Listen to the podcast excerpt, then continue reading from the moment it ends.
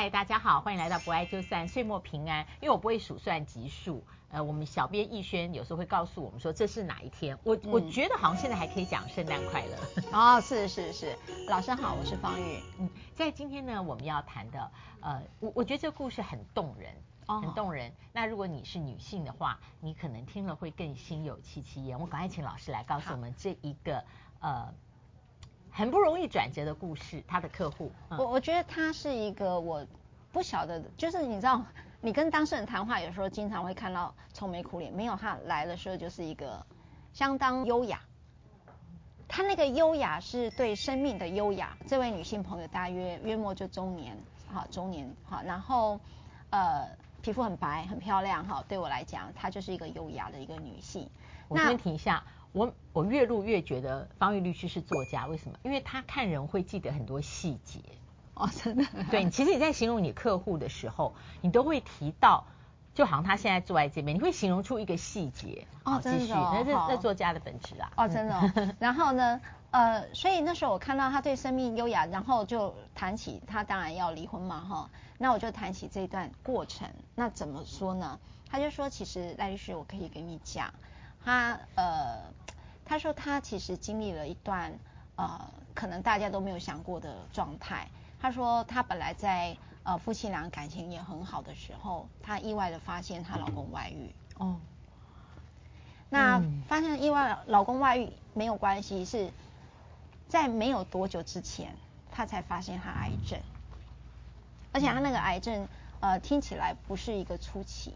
好，不是一个初期，可能不是原位原位癌，他不是，他不是，事实上是被医医生给宣告剩多久的一个癌症，所以，然后他本来觉得这么悲惨下，他呃应该还有孩子，有先生，哈，对吧？还有事业，但是没有，她其实又发现她老公外遇，所以你看，呃，那个悲惨是加成的，所以她老公也不可靠，就是说，当我们有时候生命遇到挫败的时候。有时候伴侣关系会是某种程度的一个很重要的一个依附嘛，但她又发现了老公这件事，然后好啊，那还有一个重要的支柱，她失去了她爸爸，哦，所以这个都是短短的一两年间的事，所以所所所有她的心理依归的支撑都没都垮掉了，她都垮掉了，所以那时候她很丧志，然后她就到国外一个乡下去住，哈。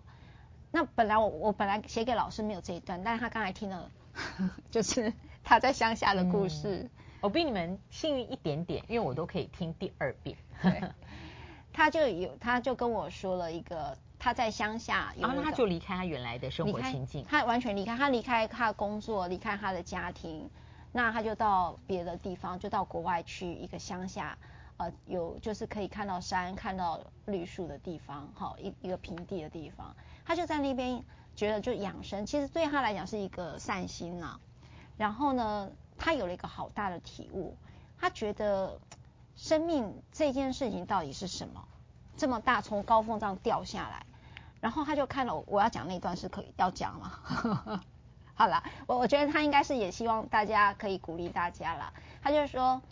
呃，他看到老鹰跟乌鸦的故事，你要问现在，我觉得好像连小孩都能听了。他就说，他那个玻璃有一片玻璃，他就看到一个老鸦，每呃乌鸦老每次飞过来就会撞到他那个玻璃。他就说，乌鸦你怎么那么笨呢、啊？你撞了一次也就算，你第二天你又撞到，又来撞了一次，所以他就开始好奇这只乌鸦你到底要撞几次。就有一天他就看到天空有有一只老鹰，然后呢？然后这个乌鸦就跟这个老鹰就对决，哦，后来你小博大嘞，对，后来老鹰输了，他就想哇，乌鸦你都行，你那么笨你都行，他说你这是笨乌鸦你都行，我有什么不行的？然后你你知道他对生命突然有一个想法，是好像有些事情是可以翻转的，那他就意外遇到有一个医生。好，他就在国外就就医，好，他就用他们的那种医学方式了，哈，然后他竟然竟然就重生了，稳定了，他病情都稳定了。然后呢，回到台湾之后，她就跟她老公说：“你想离婚，我成全你，因为生命不是卡互相卡的。”她就走了这一关，她就说我成全你，她觉得生命不是这么窄，只是看到情情爱爱之间的事情，生命有更更更值得的事情哦。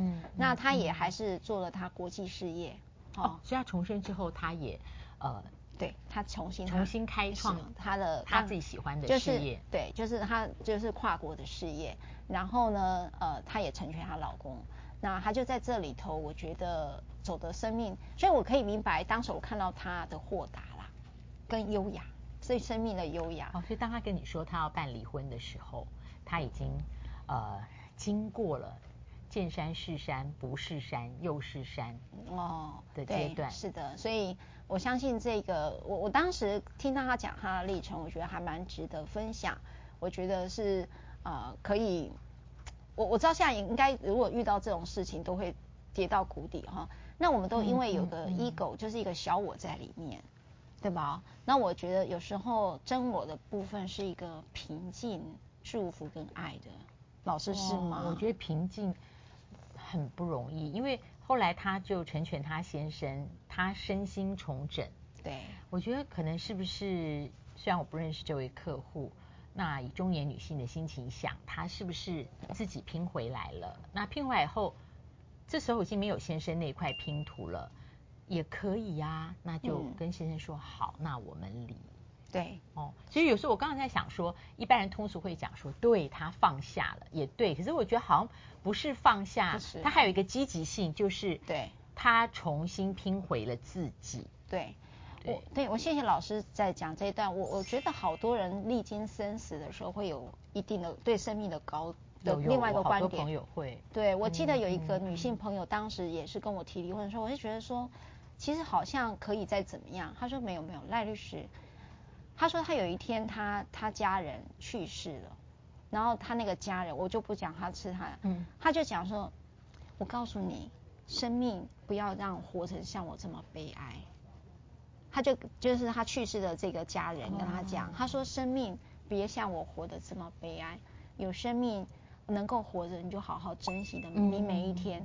他在那一刻完全成全一个大家说会外遇的男人什么，他说这件事已经不重要了。他想要让自己快乐，所以他他的离婚的理由就是这个。而且刚刚其实有一句，我觉得也是我的呃人生感悟，就是说我们人生不是只有情爱，对，不是只有情爱，但是因为情爱牵动到我现在觉得是那种自我价值，因为被爱是一种被肯定，嗯、所以说我也曾经过就把那个情爱放得太大，对对。对，那你会忽略掉生命里面其他，其实很多事都还在创造意义当中。是的，是的，嗯，就是说，呃，我们很容易透过情爱或一个婚姻来证明自我价值，这个本身的公式其实就有点问题了。事实上，难免哦，很难免。嗯，就是我们的自我价值，你有没有够自信？那今天这个里面，我们可以从里面得到具体的法律条文，好让我们呃观众朋友可以帮助的。好，这个今天这个法律其实非常重要，就是好像呃，我好多的当事者，他有时候面临他是可能就是离婚了，那离婚之后你到底还有孩子，你怎么？有时候你我刚才讲他有财产嘛？跨国财财产什么的，嗯、那我一样很多的女性，尤其呃男性也一样啦哈，都很希望说，如果万一他真的走了，就是发生了继承事件。那他希望他的财产是留给孩子的，好，那我会建议说你就要立遗嘱，好，就是像这样的一个呃单亲，呃应该讲双亲，只是因为你离婚了哈，那我会建议你就立遗嘱，那遗嘱就有个遗嘱信托，哈，那遗嘱信托是你可以给留给你想照顾的人，譬如说你年迈的爸爸妈妈。好，或者是你的兄弟姐妹，或者你的孩子，那我往往会注意到的是，他们都想要保护自己的孩子啦，哈，所以你可以呃预立遗嘱，那里面设定一个叫遗嘱信托，那这什么意思呢？他预立遗嘱的时候，这个遗嘱里面你可以设定一个叫做遗嘱执行人，哈。那你可以呃有一个受益人，看是这个遗嘱信托里面的呃，譬如说我刚才讲的你的孩子啦，就是继承人或受益证的人啦，哈。那你可以把这个全部的财产都交付哈，但是不能违反特留份啦，哈。你的遗嘱还是要注意一下，交付信托出去，然后呢，明定这个受托财产的受益人跟受托人是谁。譬如我刚才讲，就是他的孩子嘛，好，然后到时候发生了继承事件的时候，那么这个呃，譬如说是银行，如果你跟银行签了一个遗嘱信托，他就依照你的这个信托的意思呢来执行，譬如说一直到孩子成年为止，哈。呃，这个是一般遗嘱信托对于呃我刚才讲那种类似的这种案例里面很重要的一个保护孩子的方法。对，也非常谢谢律师，我们也谢谢呃这位呃女性的客户、女性的朋友，把你的生命故事成为很多人呃力量的启发。嗯，谢谢你。我爱就散，别忘了按赞、分享、开启小铃铛。两万了没？两万了没？我们继续冲刺。是，拜拜。拜拜。